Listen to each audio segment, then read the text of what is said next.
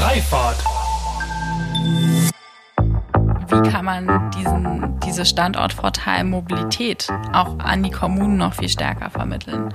Wie kann man schauen, dass die, dass die Kommunen verstehen, wie wertvoll eigentlich dieser Standortfaktor eines gut funktionierenden äh, Mobilitätsangebots ist und wie kann man vielleicht sich auch krisenunabhängiger im ländlichen Raum, ähm, wie kann man da krisenunabhängiger leben und seinen Arbeitsalltag gestalten?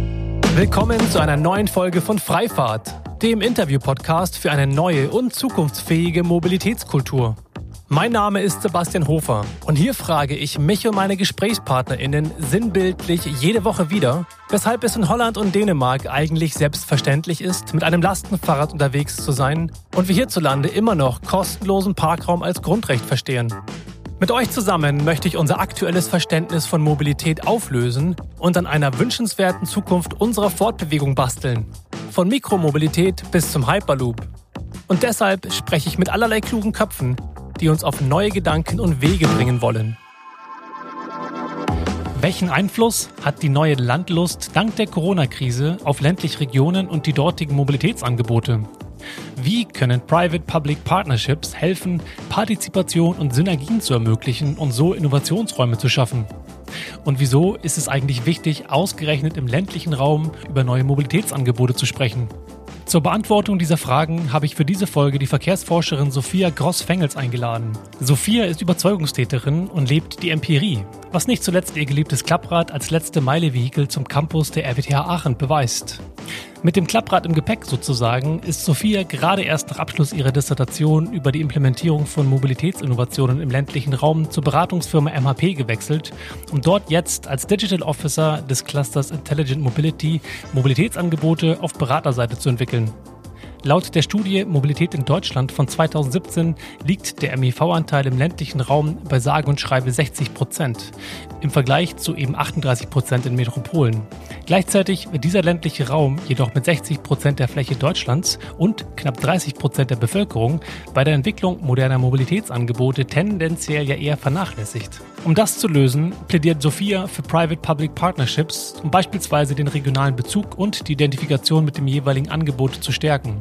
Es geht ihr darum, innovationsfördernde Orte zu schaffen, welche die Schwarmintelligenz der Bevölkerung mit den bestehenden Netzwerken aus Kommunalverwaltung, Vereinen oder auch der Wirtschaftsförderung zu verknüpfen. Mit dem Ziel, ein übergeordnetes Mobilitätsmanagement zu implementieren, wie sie sagt. Und bevor es losgeht mit unserer kleinen Reise aufs Land, möchte ich euch meinen Supporter für diese Folge vorstellen. Denn das ist diese Woche Clever Shuttle. In Folge 38 habe ich ja mit Bruno Ginot, dem Mitgründer und CEO, darüber gesprochen, weshalb On-Demand Ride Pooling eines der Verkehrsformen der Zukunft im ÖPNV ist. Denn, wenn wir ehrlich sind, wächst in Zeiten von Digitalisierung und auch der Individualisierung der Anspruch bedarfsgerechter Mobilität für alle enorm an. Einer der unterschätzten Erfolgsfaktoren überhaupt ist dabei die effiziente Betriebsführung. Denn ein ausgeklügelter Algorithmus zur Bündelung der Fahrgäste alleine bringt noch niemanden an sein Ziel. Clever Shuttle hat jahrelange Erfahrung in beiden Bereichen und ermöglicht so durch den Einsatz von Nachfrageprognosen, Einsatzplanung und Live-Monitoring-Software ein hohes Service-Level bei gleichzeitig guter Wirtschaftlichkeit. Bei Mobilität geht es um Vertrauen sowohl auf Seiten der Fahrgäste als auch beim gemeinsamen Betrieb von solchen On-Demand-Ride-Pooling-Verkehren. Eine bekannte Marke kann hier der entscheidende Faktor sein, solch ein Angebot zu nutzen. Genau deshalb bietet Clever Shuttle all das auch unter dem von euch gewünschten Namen. Und jetzt heißt es, rauf auf den Traktor oder rein in den Bus und viel Spaß mit dem Gespräch mit Sophia Gross-Fengels. Hm, ich finde ja, die Mobilitätsforschung scheint mir ein unheimlich spannendes Feld zu sein, denn auf der einen Seite ähm, ist man ja auf der Suche nach wissenschaftlich fundierten Erkenntnissen und auf der anderen Seite ähm, stelle ich mir vor, dass diese höchst irrationalen äh, menschlichen Entscheidungswege und die Individualität, die dahinter steckt, auf der anderen Seite ähm, das Ganze zu einer heißen Mischung machen kann. Und ähm, meine erste Frage wäre mal, um mal einzukommen ins Gespräch, ob das Mobilitätsverhalten von uns Menschen eigentlich bereits ausreichend erforscht ist oder ob die Garde der MobilitätsforscherInnen, wo du ja auch dazu gehörst, eigentlich gerade erst am Anfang steht. Ja, also ähm, ich glaube, das Thema der irrationalen Entscheidungen, das haben wir ja in allen Bereichen, das haben wir nicht in der Mobilität, aber dort begegnet uns einfach sehr oft, jeden Tag, jeden Tag, wenn wir an der Ampel stehen und uns äh, die Landschaft um uns herum anschauen und feststellen, dass es irgendwie ähm, autobelastet ist und die Fahrräder zu wenig Platz haben also, und wir uns fragen, wann wurden eigentlich die Entscheidungen getroffen. Und irrationale Entscheidungen, äh, wie gesagt, hat man überall. Und ich glaube, auf gar keinen Fall sind wir da am Ende der, äh, der Forschungserkenntnis angekommen. Das ist man, glaube ich, sowieso nie und in der Mobilität äh, schon gar nicht. Und die Mobilität hat ja auch gerade einfach in den letzten Jahren ähm, ein glücklicherweise ähm, sehr an ja an Bedeutung und auch an Sichtbarkeit gewonnen, was schön ist. Und ich glaube, deswegen werden wir da auch in den nächsten Jahren äh, Generationen noch weiter mit beschäftigen können, ähm, was da von sich, was da so vor sich geht in der Mobilität. Also da ist noch viel Luft nach oben, ja.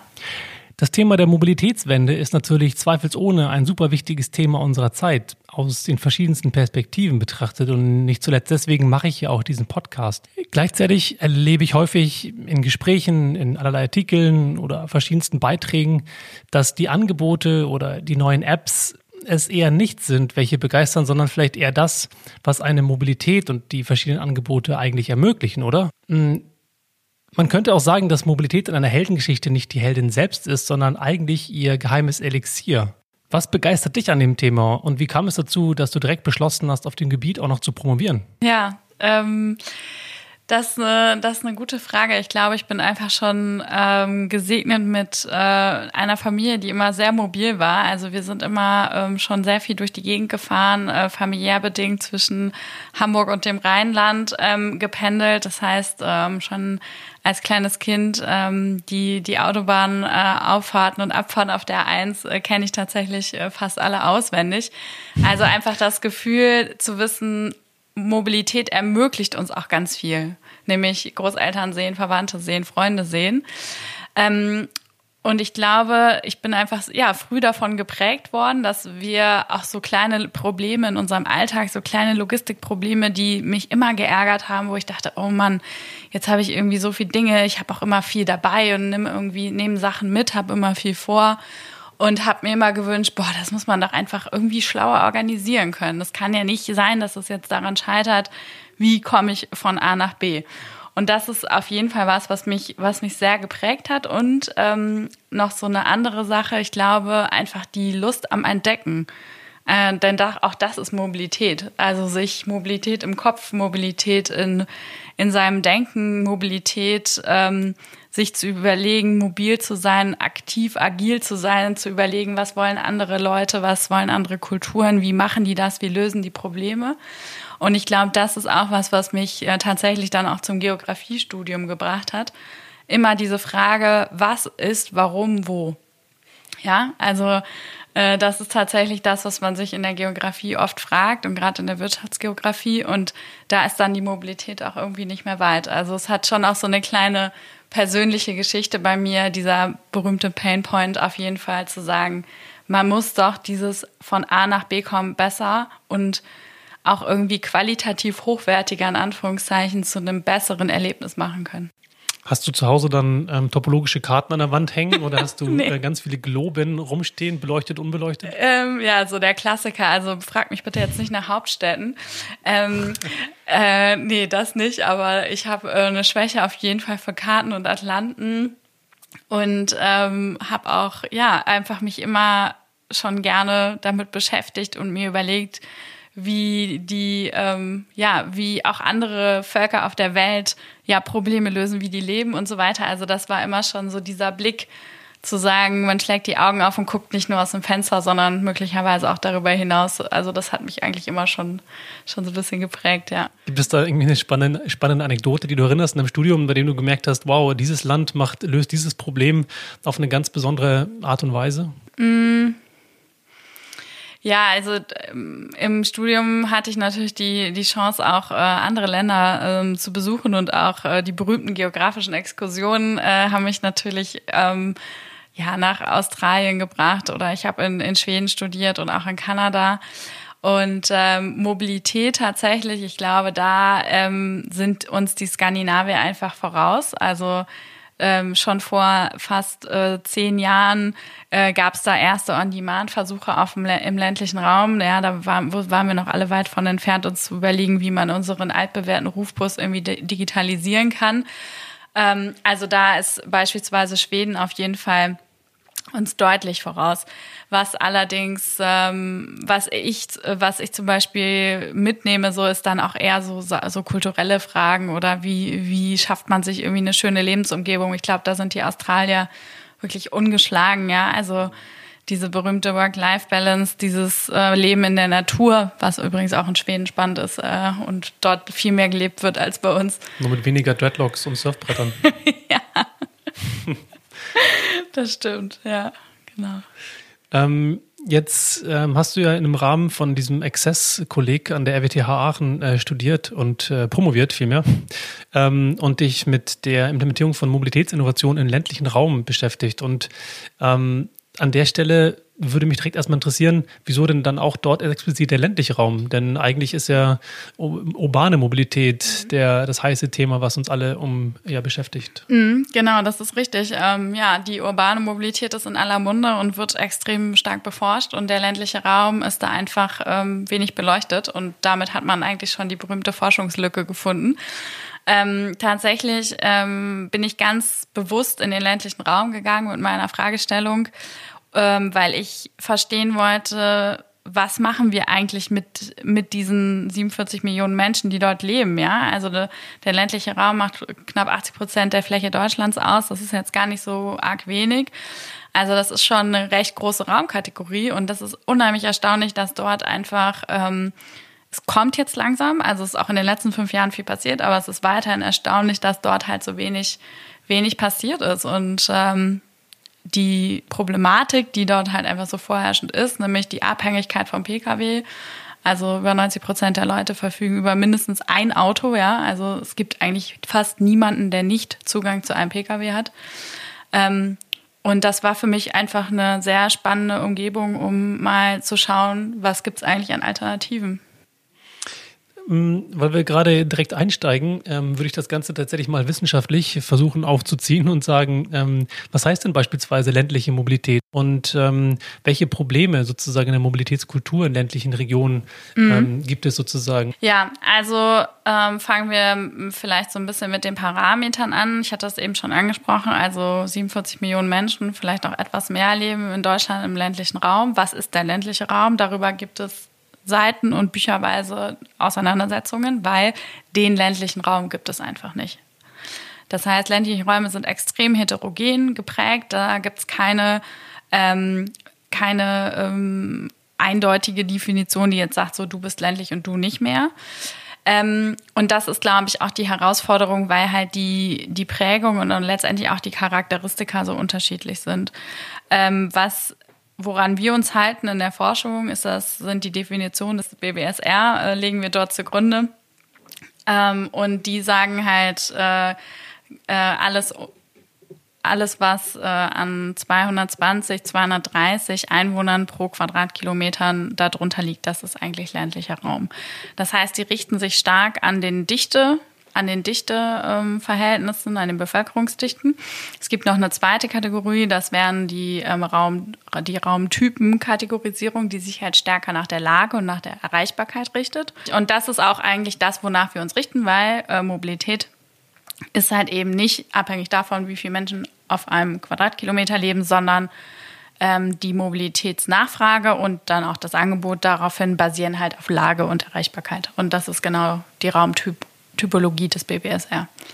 Es gibt ja diese viel zitierte UN-Studie, die sagt, dass wir bis 2050 70 Prozent der Weltbevölkerung in Ballungsräumen leben werden. Und interessanter Vergleich zeigt, dass äh, Deutschland in Sachen Urbanisierung an der Spitze des Trends steht. Nämlich 1871, habe ich gefunden, lebten noch 74 Prozent in Dörfern mit weniger als 2000 Einwohnern und heute sind es nur noch 6 Prozent.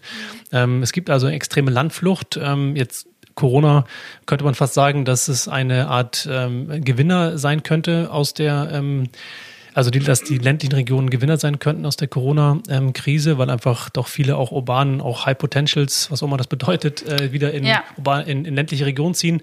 Gleichzeitig könnte man ja sagen, ja gut, also wenn nur noch so wenig da leben und ähm, warum ist das denn so wichtig, sich mit dem Thema auseinanderzusetzen?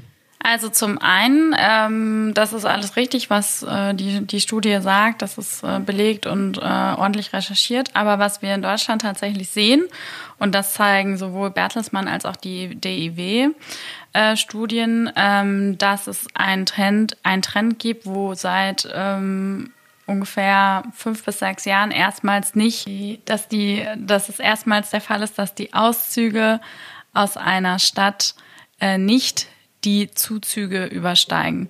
Das heißt, wir haben plötzlich die Situation, ähm, dass die Städte tatsächlich ähm, wieder vermehrt bemerken, dass Menschen aus der Stadt rausziehen. Das mhm. heißt, der Druck oder sagen wir mal die Entscheidungen der Menschen verändern sich offenbar, was ihre Wohnstandortwahl angeht.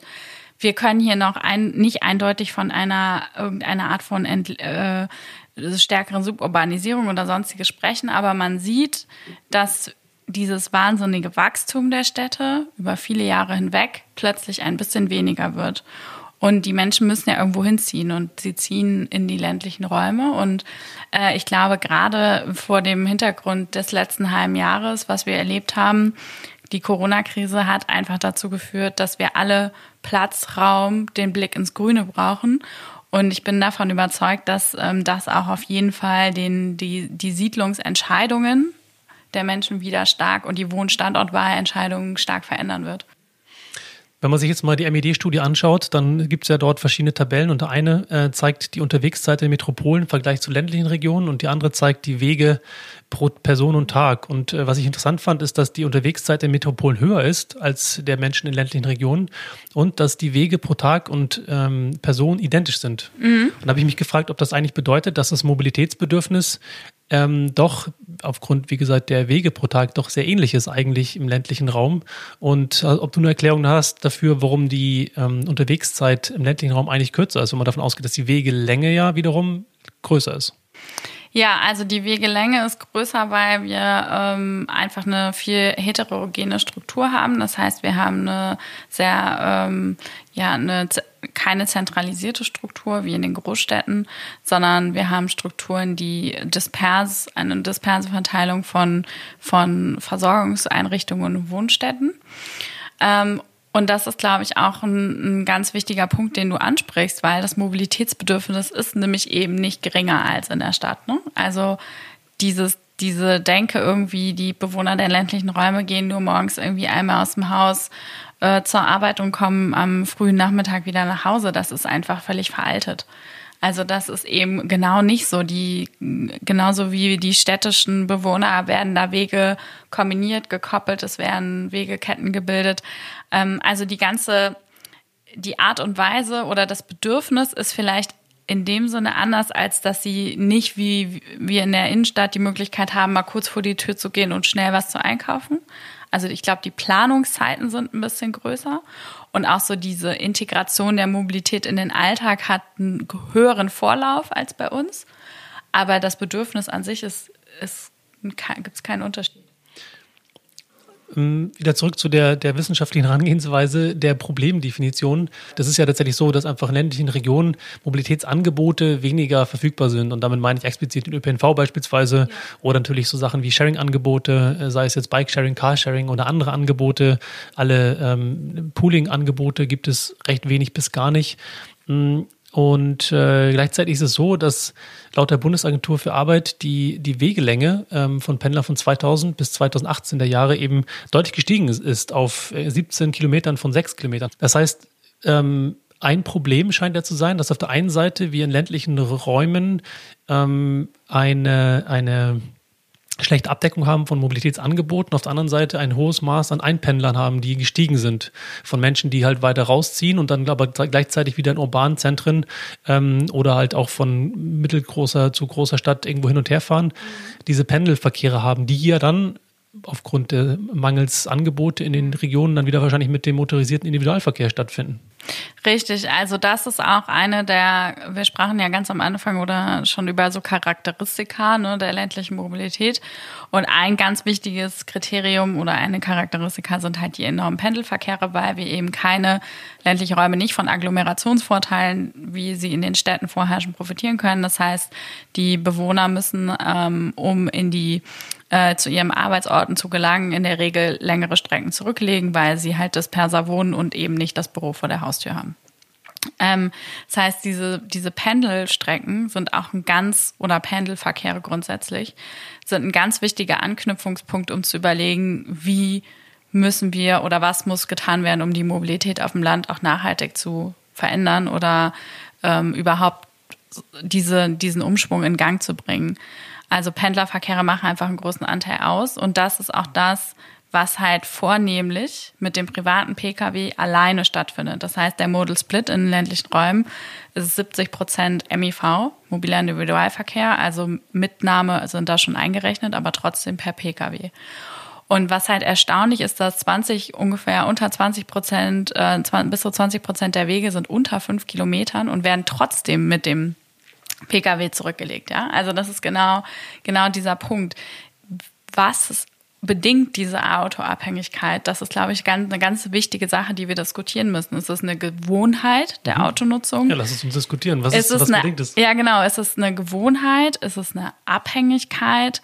Ist es ähm, ja, also wo ist das ein Henne-Ei-Problem, habe ich mich auch in meiner Arbeit gefragt. Also müssen wir erst neue Mobilitätsformen den Menschen anbieten, damit sie diese Dinge dann wirklich auch nachfragen? Oder ähm, muss eigentlich die Nachfrage so hoch sein, dass sich dann das Angebot vor Ort lohnt? Also das ist einfach ein, ja, etwas, was ähm, sich da noch überhaupt noch nicht eingependelt hat. Und äh, die Diskussion um die Gewohnheit der Autonutzung, ist sie auf wirklich reines Komfortdenken zurückzuführen oder hat sie ganz pragmatische Gründe, weil man sonst nicht wegkommt? Und gibt es eine Antwort darauf? also so explizit, äh, das haben wir jetzt nicht explizit befragt in, ähm, in der Befragung, die ich ja im Kreis Heinsberg gemacht habe im Rahmen meiner Doktorarbeit. Ähm, die Frage haben wir nicht gestellt, aber was wir gefragt haben ist, was sind die Faktoren ihrer Verkehrsmittelwahl? Also wovon machen sie das abhängig? Und was halt einen ganz hohen Stellenwert hat, ist Komfort und Preis. Und beim Preis muss ich sagen, da werde ich immer hellhörig, weil das Auto halt einfach alles andere als günstig ist. Das wissen wir mittlerweile alle. Absolut, ja. Aber die Kommunikation darüber, wie teuer ein Auto im Monat tatsächlich ist, ist auch ein spannendes, äh, spannendes Thema. Ähm, die wird total vernachlässigt und das ist auch was, wo die in meinen Augen auch die ÖV-Unternehmen bislang viel zu wenig irgendwie reingehen und sagen, guck mal, liebe Kunden, äh, wie viel ihr eigentlich sparen würdet, wenn ihr euer Auto stehen lassen würdet. Also wirklich so diese Kosten des Autos auch nochmal so stärker in den Fokus zu rücken.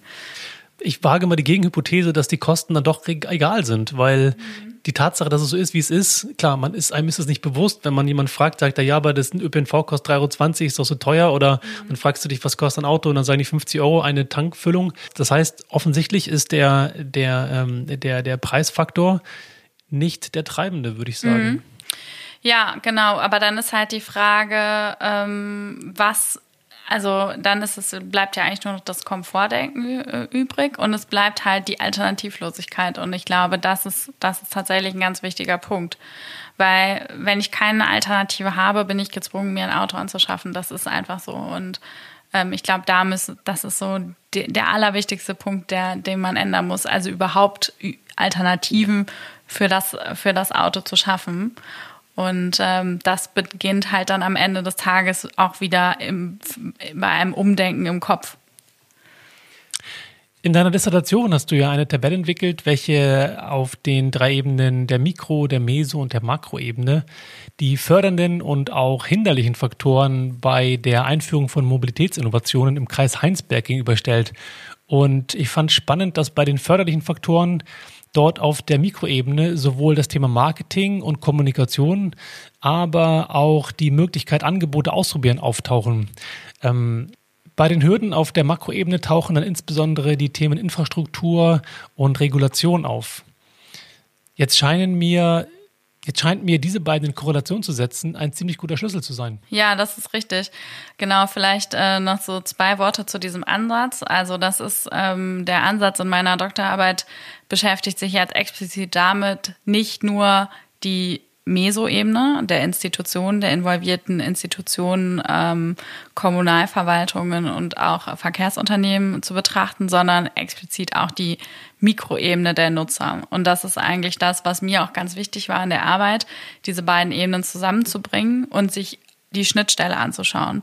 Weil wenn am Ende des Tages etwas implementiert wird, was äh, verstaubt und nicht genutzt wird, ist das genauso schlecht, wie wenn die, wenn die Nutzer nicht gehört werden also in meinen Augen muss da so eine viel bessere Absprache, das ist jetzt eine sehr abstrakte Beschreibung, zwischen diesen Ebenen letztendlich stattfinden. Das jetzt nur noch mal so zum Hintergrund. Und ähm, ja, es ist letztendlich sehr, für mich war es wenig überraschend, muss ich sagen, dass Kommunikation und Marketing ein fördernder Faktor ist. Aber umgekehrt war es umso überraschender, mir dann nochmal en Detail anzuschauen, wie in meiner Fallstudienregion eigentlich das Marketing betrieben wird. Und das ist wirklich ähm, Charme der 90er, wenn ich das mal so vorsichtig sagen darf. Ja, ähm, sind ja unter uns, das ist äh, kein ja, Problem. Genau, ähm, das ist wirklich Charme der 90er. Ähm, da gibt's überhaupt keine digitalen ähm, Ansätze von ähm, Snapchat, Instagram und sonstigen Dingen sind wir wirklich meilenweit entfernt und das ist wirklich ein, das ist ein Fallbeispiel. Das ist nicht nur dort so, das ist in vielen anderen Regionen auch so. Aber diese Mobilität einfach attraktiv zu machen und zwar genau für die Nutzergruppe, die nämlich 80 Prozent der äh, Nachfrage im ÖPNV im ländlichen Raum sind die Schüler. Ja, also das sind mhm. die, die. Guter Punkt, ja. Ja, und das ist halt auch eine, wieso werden die dann so wenig angesprochen? Weil ähm, in meinen Augen, das ist nochmal eine andere Sache, aber wenn man einmal daran gewöhnt ist, den Bus zu nehmen und dann, das sagen auch Studien zum Thema Mobilitätsbiografien, ein Wechsel in der Biografie stattfindet, also ähm, Schulabschluss, Wechsel in die Ausbildung, dann verändert sich auch die Mobilität. Wenn man es aber vorher geschafft hat, ein nachhaltiges Mobilitätsverhalten schon in einer, irgendeiner Weise zu etablieren, dann sind die Chancen halt auch hoch, dass der oder diejenige dabei bleibt. Gleichzeitig sind ja keine Zahlen, sind sie ja keine zahlende Kundschaft. Richtig, ja. Das ist auch ein Grund, weshalb der ÖPNV im ländlichen Raum einfach super defizitär ist, ne? weil eben diese 80 Prozent äh, über so Schülertickets finanziert werden und dann gibt's vielleicht noch mal so ab und zu eine Einzelfahrtbuchung, um das jetzt mal äh, ganz schwarzmalerisch darzustellen. Aber die Lehrzeiten und die Lehrfahrten sind natürlich weiterhin eine riesen, riesen Thematik. Aber um noch mal auf das Thema zurückzukommen, wie kann man diese fördernden und hemmenden Faktoren auch tatsächlich besser ähm, besser ähm, sozusagen gegeneinander auch abwägen.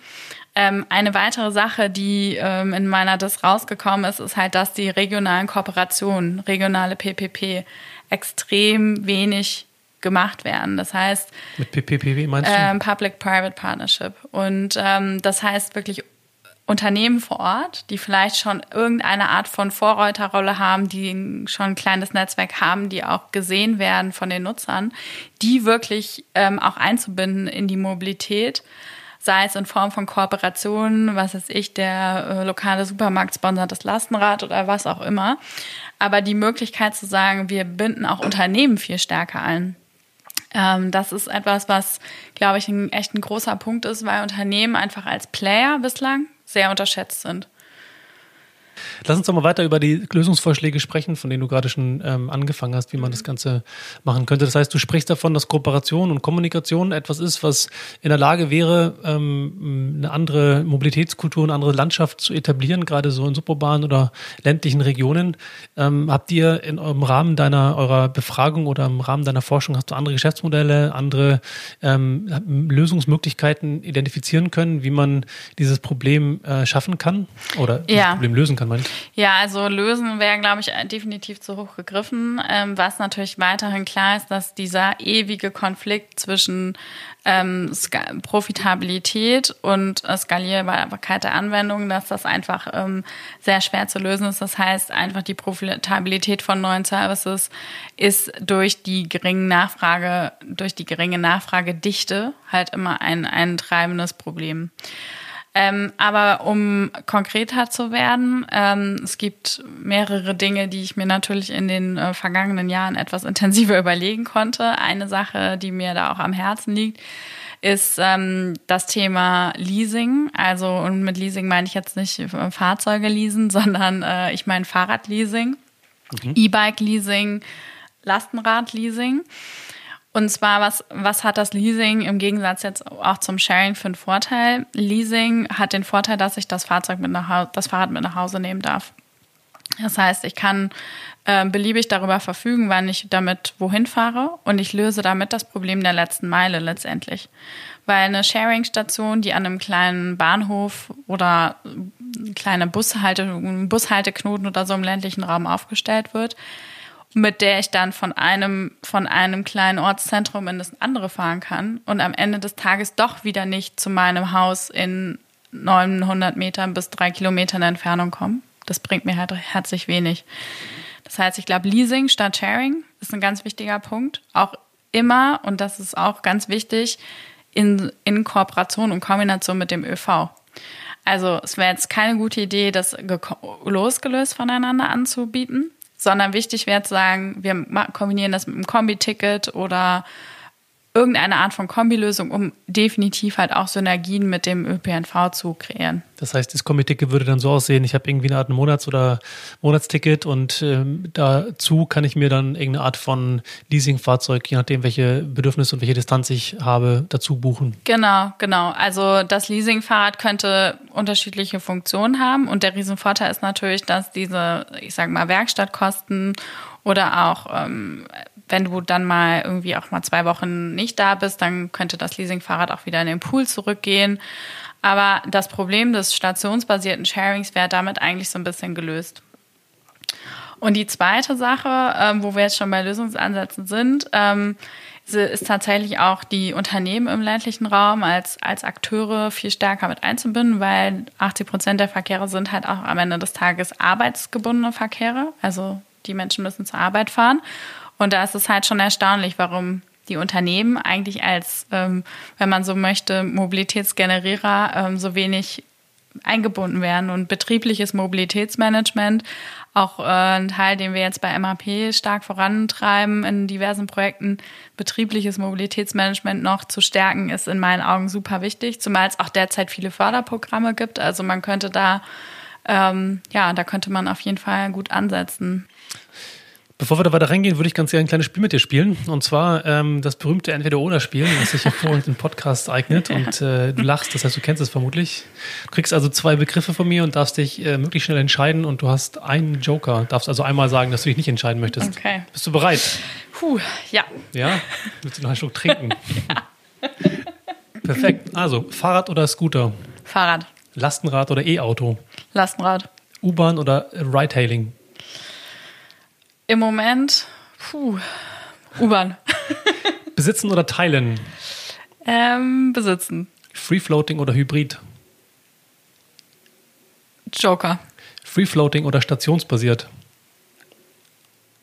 Free Floating. Alleine oder gemeinsam? Gemeinsam. Mitfahrbank oder Anruf-Sammeltaxi? Anruf-Sammeltaxi. Shuttle oder Mitfahrgelegenheit? Mm, Shuttle. Park and Ride oder Mitfahrgelegenheit? Park and Ride. Neustadt, Pelzerhaken oder Gerolstein? Neustadt, Pelzerhaken. Ich liebe Pelzerhaken. Das ist wunderschön da. Ein Hinweis für alle, die sich denken, was ist das? Äh, das bezog sich auf deine, deine Behauptung, dass du sämtliche Autobahnausfahrten auswendig kennst. Ja, ist an der 1 Richtung ja. Fehmarn. Ja. Sehr gut, stark. Innenstadt oder Randgebiete? Äh, Randgebiete. Deutschland oder Frankreich? Frankreich? Frankreich oder Schweden? Schweden. Paris oder Hamburg? Hamburg. Oslo oder Stockholm? Oslo. Kreis Heinsberg oder kleiner Scherz. Open Data oder nicht Open Data? Äh, Open Data unbedingt. Lund oder Aachen? Lund. Doktoren oder Professoren? Doktorin reicht. Pay as you go oder Bundling? Mm, Bundling. Neu bauen oder umwidmen? Umwidmen. Bauernhaus oder Stadtwohnung?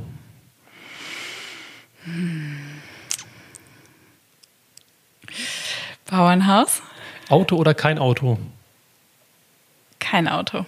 Verbote oder Belohnungen? Belohnungen. Partizipation oder erstmal machen? Erstmal machen. Technokratie oder Empirie? Empirie. Vielen Dank, sehr schön. Warum die, die Empirie und nicht die wissenschaftlich fundierte Technokratie? Ich bin großer Fan von fundierten Analysen tatsächlich und ähm, ich glaube, da kommen wir in der, in der Empirie weiter. Ja, also auch was, was mich jetzt in meinem aktuellen Job sehr umtreibt, zu sagen, okay, wir brauchen Vorab-Analysen, wir brauchen ganz klaren Status quo, wir müssen genau stehen, wie sehen, wie die Verteilungen sind, wie Model-Split-Werte und so sind. Also ich glaube, Empirie.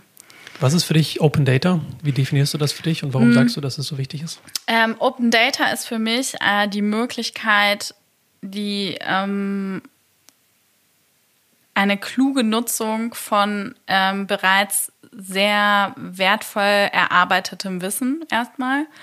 Also es ist Wissen, das schon da ist und was ähm, von Expertinnen und Experten gesammelt wurde. Und da gibt's in meinen Augen, der Mehrwert entsteht erst dann, wenn man diese Daten wieder in Wert setzen kann und dafür muss man sie frei verfügbar machen.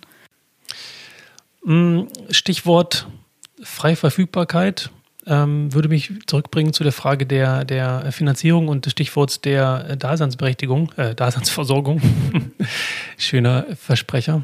Ähm, das ähm, BMI hat ja im Juli 2018 die Kommission gleichwertige Lebensverhältnisse ins Leben gerufen, mit dem Ziel, eben gute Entwicklungschancen und faire Teilhabemöglichkeiten für alle in Deutschland lebenden Menschen unabhängig vom Wohnort zu schaffen. Jetzt könnte man argumentieren, dass ein Anschluss an eine Autobahn oder ein Parkplatz vor der Tür das schon, das schon beschreibt in ländlichen Regionen, aber ich glaube, wir sind beide der Meinung, dass das nicht so ist.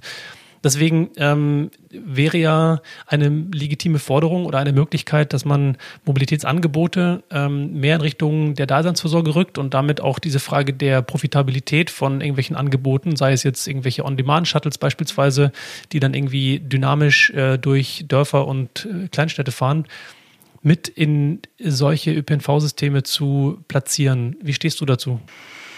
Also die On-Demand-Shuttle haben eine sehr wichtige Funktion, weil sie ähm, sowohl als Shuttle ähm, zwischen den Mittelstädten, was wir übrigens definitiv auch nicht vergessen dürfen. Also es gibt Mittelstädte auch in ländlichen Räumen, das ist nicht nur alles plattes Land. Das heißt, diese Shuttles hätten mehrere Funktionen. Einmal Konnektivität ermöglichen, taktunabhängig und Haltestellen unabhängig. Das ist ja auch das, was mittlerweile schon in ein paar ähm, ja, Versuchen auch gemacht wird, über die Lösung der virtuellen Haltestellen zu sagen, äh, man ermöglicht auch äh, jetzt schon eigentlich die On-Demand-Shuttle ähm, auch im ländlichen Raum einzusetzen.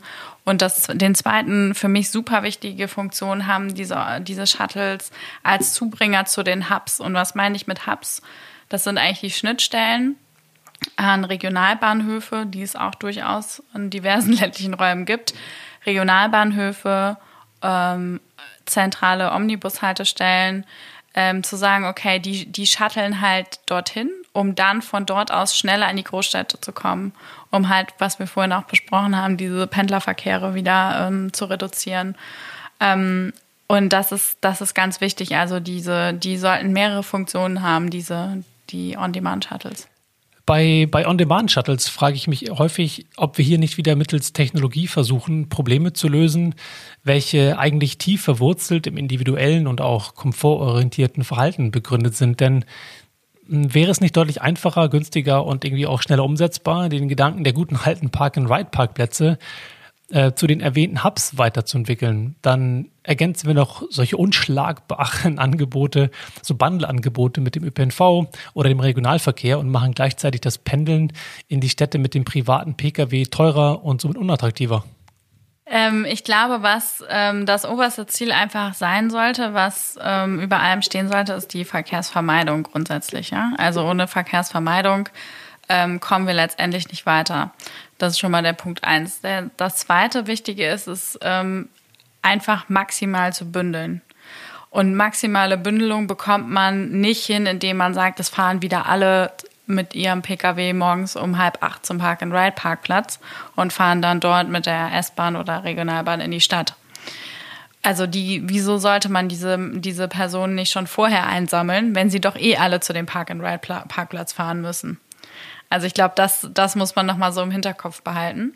Dann ist aber trotzdem die Frage, dieser Bus, der da fährt, die Software, die gebaut werden muss, der Betrieb dieser Software und all das, was damit einhergeht, muss ja trotzdem finanziert werden. Das ja. heißt, da sind wir ja wieder bei der Frage, wahrscheinlich ähm, die 500 Euro, die jeder momentan pro Monat irgendwie für sein Auto bezahlt, wenn wir die befreien und für solche Sachen investieren würden in ländlichen Regionen, ähm, vielleicht sogar in einem Förderprojekt, in dem man sagt, okay, wir ähm, definieren jetzt beispielsweise in, in irgendeiner Mittelstadt oder in einer Region, dass sämtliche Menschen, die dort leben, einfach ihr, ihr Auto mal für eine gewisse Zeit, für ein paar Monate, ein halbes Jahr lang hinstellen und dieses Geld, was sie eben pro Monat bezahlen dafür, dass es Kurve subventioniert wird, um genau so ein Projekt mal zu, ähm, ja, zu vertesten in einem Reallabor. Mhm. Ähm, ja, also man, du sprichst ja eigentlich von dem Thema als auch, wie kann man die Nutzer auch letztendlich anschieben und sagen, wie kann man die besser auch integrieren. Ja, wie kann man es finanzieren zum einen, auf ja. Basis dessen, dass das Geld ja eigentlich da ist, wird ja ausgegeben ja. Äh, pro Monat und eben auch die Incentivierung, dass man sich anders fortbewegt, weil du hast ja von, von, von dem Henne-Ei-Problem ja gesprochen. Ja. Ähm, also die Incentivierung der, der ähm, Nutzerinnen und Nutzer ähm, in meinen Augen ähm, zum einen natürlich über die Kosten, über die du sprachst, zum anderen ist es, glaube ich, extrem wichtig, auch nochmal ganz transparent zu machen, was für Emissionen eigentlich damit einhergehen. Also was wir brauchen, ist eine eigentlich auch eine Anwendung, die nochmal koppelt nicht nur, nicht nur brauchen wir unbedingt in den ländlichen Räumen Mobilitätsplattformen, die alle Angebote bündeln, auch wenn es noch so wenig Angebote bislang sein mögen, die es gibt, aber selbst die sind oftmals nicht gebündelt in einer Plattform übersichtlich verfügbar, sondern man muss diese Plattform halt mit so Nudging ansetzen, also Nudging im Sinne von, man stupst die Menschen in eine richtige Richtung, in die nachhaltiges Verhalten, aus der nachhaltiges Verhalten hervorgehen könnte. Nudging-Ansätze und letztendlich auch Incentivierung und Offenlegung, wie viel Emissionen sie eigentlich gerade damit produzieren. Und ich glaube, das wäre ein wichtiger Punkt, dass man sowohl diese Auskunftsfunktion der Plattform als halt auch die Incentivierung und Offenlegung von Emissionen ähm, verstärkt. Ist das wirklich ein, ein treibender Faktor, dass wenn man diese die Offenlegung von, von Emissionen beispielsweise plakativer macht, dass Menschen sich dann ähm, anders verhalten würden? Ja, also das ist auf jeden Fall so, weil ähm, die Transparenz, die dort entsteht und letztendlich auch das Bewusstsein, ich glaube, es gibt sehr wenig Menschen, wenn du jetzt auf die Straße gehst, die dir aus dem FF sagen können, wie viel CO2-Emissionen sie heute schon emittiert haben. Also ich glaube, das wird, das wird schwierig. Und wenn wir so eine App hätten, dann wäre das halt ein Blick auf die App und man könnte es genau beziffern. Und ich glaube, diese, der Kern der Idee ist ja, sich damit zu identifizieren. Ne? Also wir sind jetzt plötzlich nicht mehr nur ein Stück mit dem Auto gefahren oder ein Stück geflogen, sondern wir identifizieren uns mit der Reise und wir identifizieren uns mit diesem Mobilitätsabschnitt. Und es wird halt sehr plakativ deutlich, aha, das ist das, was ich jetzt gerade, wozu ich beigetragen habe im negativen Sinne. Und im positiven Sinne, wenn wir dabei sind, ich finde nämlich das Thema interessant, Identifikation mit der Art und Weise, wie ich mich fortbewegt habe. Wie kann man denn das positiv noch äh, nudgen oder positiv framen? Ja, indem man über ähm, Bonusprogramme oder so Vorteilsprogramme nachdenkt. Also vielleicht kann man irgendwie Punkte sammeln, kleine Challenges machen und sagen, guck mal, ähm, wenn du, wenn du von A nach B fährst, dann ähm, benutzt doch diesmal vielleicht das Fahrrad statt des Autos und dann, wenn du das jetzt einmal in der Woche machst, dann kriegst du dafür irgendwie vier Punkte und wenn du vier Punkte hast, kannst du sonntags morgens vier Croissants beim lokalen Bäcker dafür bekommen. Also ich glaube auch die Idee, das nochmal ganz viel stärker zu regionalisieren. Das gilt im Übrigen auch, äh, auch eine spannende Erkenntnis, die wir aus der Fallstudie haben, äh, wo wir 300 Nutzerinnen und Nutzer aber auch befragt haben, ist, dass äh, die Identifikation der Nachfrager mit dem regionalen Branding eines Mobilitätsangebots groß ist, ja. Also, ähm, weil es war natürlich die große Diskussion, was passiert jetzt eigentlich gerade mit den Kommunen? Wie müssen die sich verhalten? Es kommen jetzt externe Anbieter auf den Markt. Wir haben eine extreme Pluralisierung der Akteurslandschaft. Was passiert denn jetzt mit den Angeboten? Und wir haben halt gesagt, so, was ist euch denn wichtig bei so einem Angebot, liebe Nutzerinnen und Nutzer? Und die haben halt auch unter anderem gesagt, wir möchten halt auch wissen, woher das kommt. Ja, das heißt Branding, zu sagen, man gibt dem ganzen Ding einen fancy Namen, der irgendwie den Ortsnamen mit drin hat, wie auch immer. Ähm, das ist gar nicht so zu unterschätzen. Wo wieder bei Pelzer Haken wären. Ja, genau. Ja, genau, der, der Pel Pelzerliner oder so, genau. Ja. Aber regionales Branding ist äh, tatsächlich in der Mobilität wichtig, weil wir genau dann dieses Thema der Identifikation der Nutzerinnen und Nutzer mit dem Produkt auch wieder stärken können. Und dann könnte man ja wieder die den Einzelhandel, die regionalen Unternehmen wieder mit einbinden, um die wieder auch wieder in die Pflicht zu nehmen und denen die Möglichkeit zu bieten, sich zu profilieren. Genau, das ist ja diese Idee der regionalen PPP, auch die ich eben ansprach, vielleicht jetzt nochmal so ein bisschen detaillierter, also wirklich zu sagen, äh, Einzelhandel, Werbeflächen auf E-Bikes, die dann in einem Leasing-Format sind oder ähm, der wirklich äh, die auch Partizipation der Nutzerinnen und Nutzer an den äh, an den an den äh, an der Entscheidung, was für Fahrzeuge überhaupt zur Verfügung gestellt werden. Also vielleicht braucht man gar nicht unbedingt ein Lastenrad, vielleicht würde ein Anhänger auch reichen, ja. Also so solche Ideen, dass halt ganz klar wird, die das Wissen und die Experten in diesem, in diesem Bereich, das sind die Nutzerinnen und Nutzer. Das sind nicht die Leute, die diese Lösung bereitstellen. Und das ist, glaube ich, ein ganz wichtiger Punkt. Also dieses Experten und die Schwarmintelligenz da auch noch viel stärker zu nutzen. Das wird auch zunehmend gemacht. Wir können das beobachten, was sehr erfreulich ist. Aber ähm, das ist leider immer noch nicht bei allen Entscheidern so richtig angekommen. Stichwort EntscheiderInnen und Entscheider. Wer sind denn die Treibenden? Denn wir sitzen jetzt hier und reden klug daher. und äh, noch ist nicht viel passiert während dieses Gesprächs, außer dass wir uns interessant austauschen. ähm, also in ländlichen Räumen ähm, haben wir andere Strukturen als in der Stadt in jeglicher Hinsicht und auch in den, in den sozialen und kommunalen Strukturen. Und dort sind tatsächlich ähm, Vereine, Verbände haben einen hohen Stellenwert.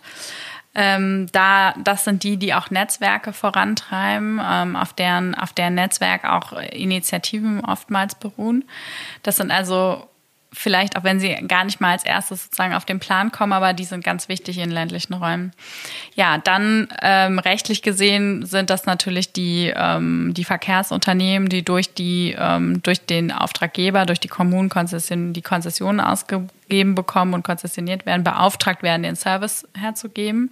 Dann haben die Wirtschafts-, hat die Wirtschaftsförderung in meinen Augen eine sehr wichtige Rolle, weil die so eine übergeordnete äh, Mediatorfunktion auch zwischen den unterschiedlichen ähm, Parteien hat. Und ähm, ja, also das sind eigentlich so die, die wichtigsten ähm, die wichtigsten Elemente und dann entscheiden am Ende des Tages tun es halt die Kommunen selbst, ja. Also das sind Ausschreibungen, die dann laufen, oftmals über mehrere Jahre, sehr kompliziert, oftmals nach EU-Recht, je nachdem, was das für eine Ausschreibung ist. Und den Zuschlag bekommt dann, und das ist natürlich auch ein wichtiger Punkt, das günstigste. Ja, also oftmals halt nicht das, das passendste oder das an die Region angepassteste äh, Konzept. Durch die Corona-Krise kam ja der Begriff der sogenannten neuen Landlust auf. Also eine Bewegung, welcher Städter dazu motiviert hat, sich doch mit dem Gedanken anzufreunden, nicht oder vielleicht nicht nur in der Stadt zu wohnen. So eine Bewegung wird doch einen enormen Einfluss auf neue Lebens- und Arbeitsmodelle haben und ähm, das wiederum auch auf die Mobilität. Wie beobachtest du das und wie kann der ländliche Raum beziehungsweise wie können insbesondere die kommunalen Entscheiderinnen das als Gelegenheit für sich nutzen? Ja, also das ist natürlich, ähm, diese Landlust äh, kommt nicht von irgendwo. Also wir leben halt hier in den Städten in irgendwie hochverdichteten, stark versiegelten Räumen mit wenig Platz. Das heißt, Corona hat dazu geführt, wir haben mehr Homeoffice-Anteile. Wir brauchen plötzlich nicht nur eine Einzimmerwohnung, sondern potenziell mehr Platz. Und das hat, ähm, glaube ich, der ländliche Raum hatte einfach einen enormen Standortvorteil. Das heißt, man könnte schon schauen, wie kann man diesen, diese Standortvorteil Mobilität auch an die Kommunen noch viel stärker vermitteln.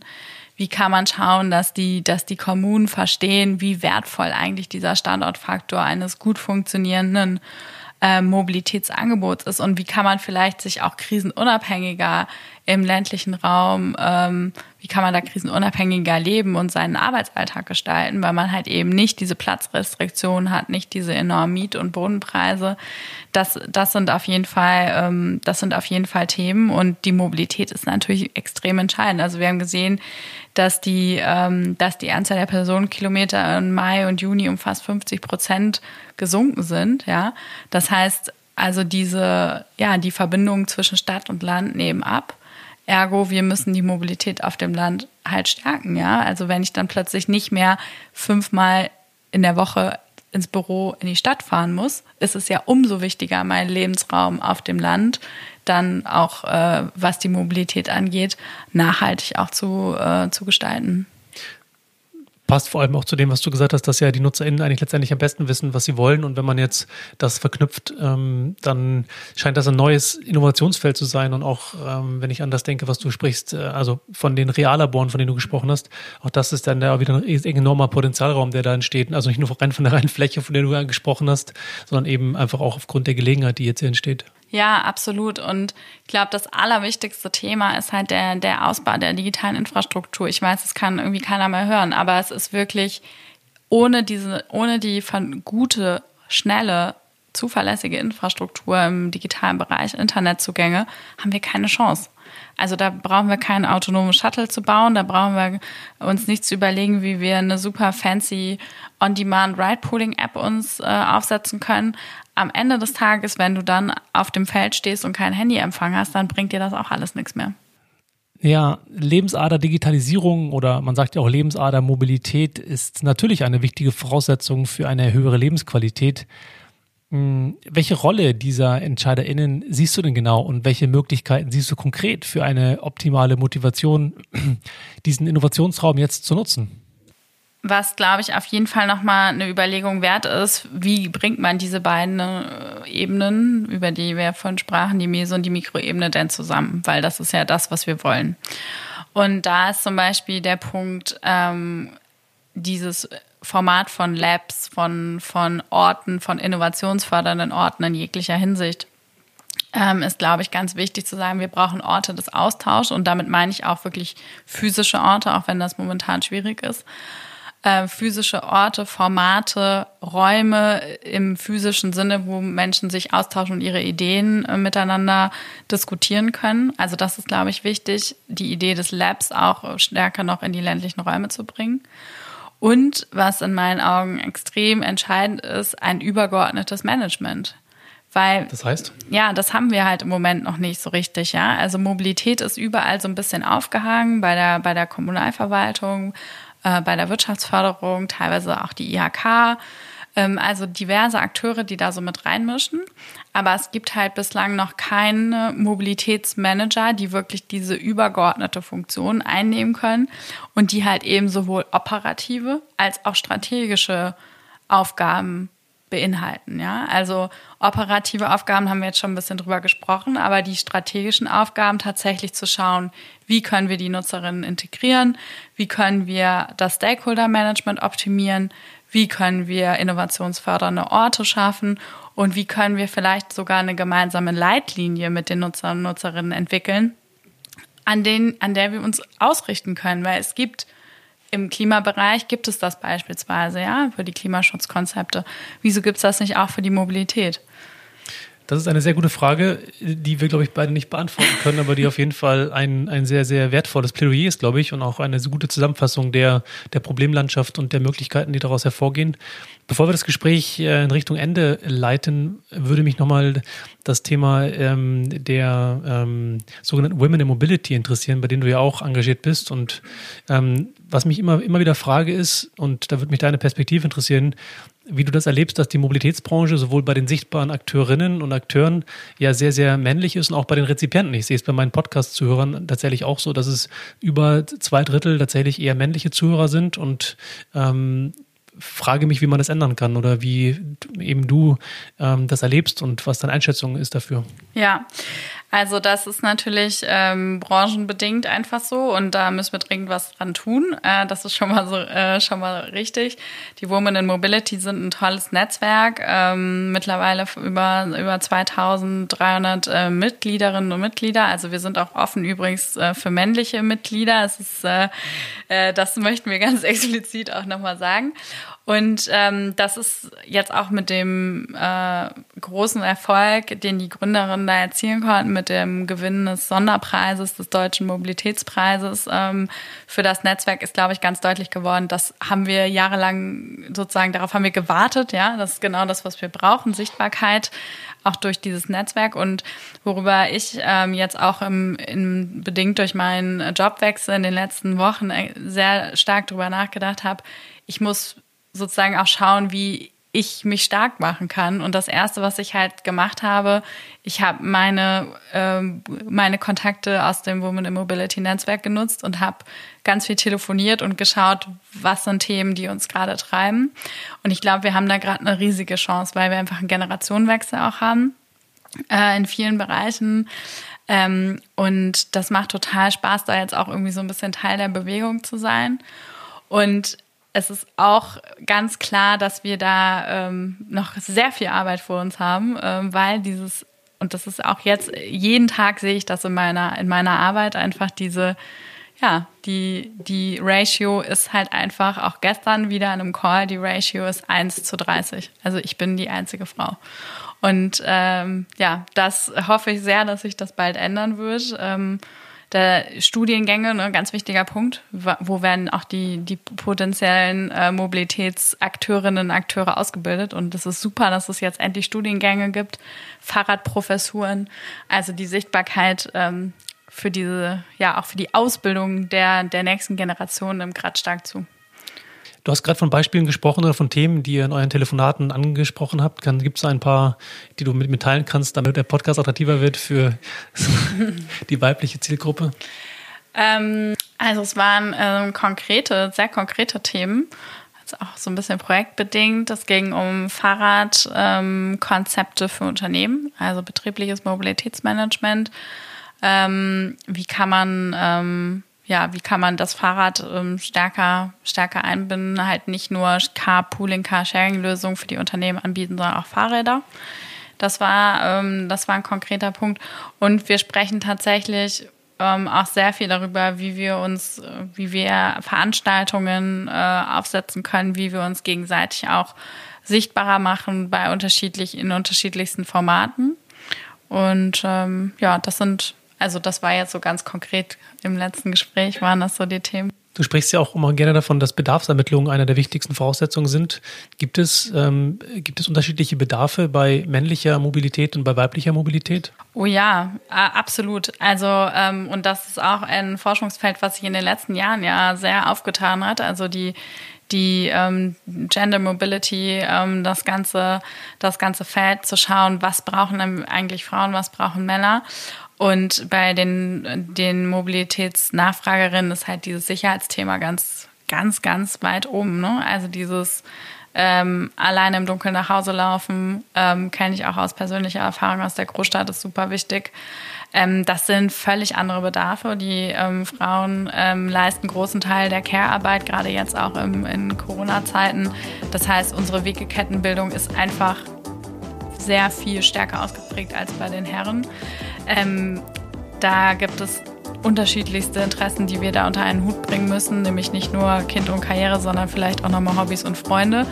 Ähm, also unsere äh, Wegeketten sind äh, stärker ausgeprägt und unser Sicherheitsbedürfnis ist deutlich höher als bei den Männern. Ich danke dir recht herzlich für dieses interessante Gespräch und äh, ich finde, hier war eine ganze Menge interessante Impulse, die alle, die da draußen jetzt zuhören und sich als Entscheider, EntscheiderInnen, als Innovatorin ähm, sehen, also würde ich empfehlen, das aufzunehmen und was draus zu machen. Ja, vielen Dank. Ich habe mich sehr gefreut. Danke, Sebastian.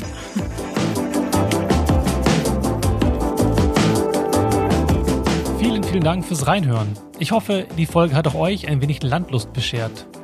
Und um direkt bei der Erhöhung der Attraktivität des ÖV zu bleiben, spreche ich in der nächsten Folge mit Paula Ruoff vom Schweizer Softwareanbieter Fairtech darüber, was ein Luftlinientarif ist und warum Check-in und Check-out so attraktiv ist. Wenn euch das interessiert, dann empfehle ich euch wärmstens mal wieder reinzuhören. Und wenn dir die Folge gefallen hat, dann freue ich mich wie immer natürlich auch über deine Unterstützung. Am einfachsten geht das, wenn du bei Spotify oder in deiner Podcast-App auf Abonnieren klickst und natürlich auch mit ein paar Sternchen und einem Kommentar bei Apple Podcasts. Außerdem freue ich mich, wenn du diesen Podcast fleißig weiterempfiehlst.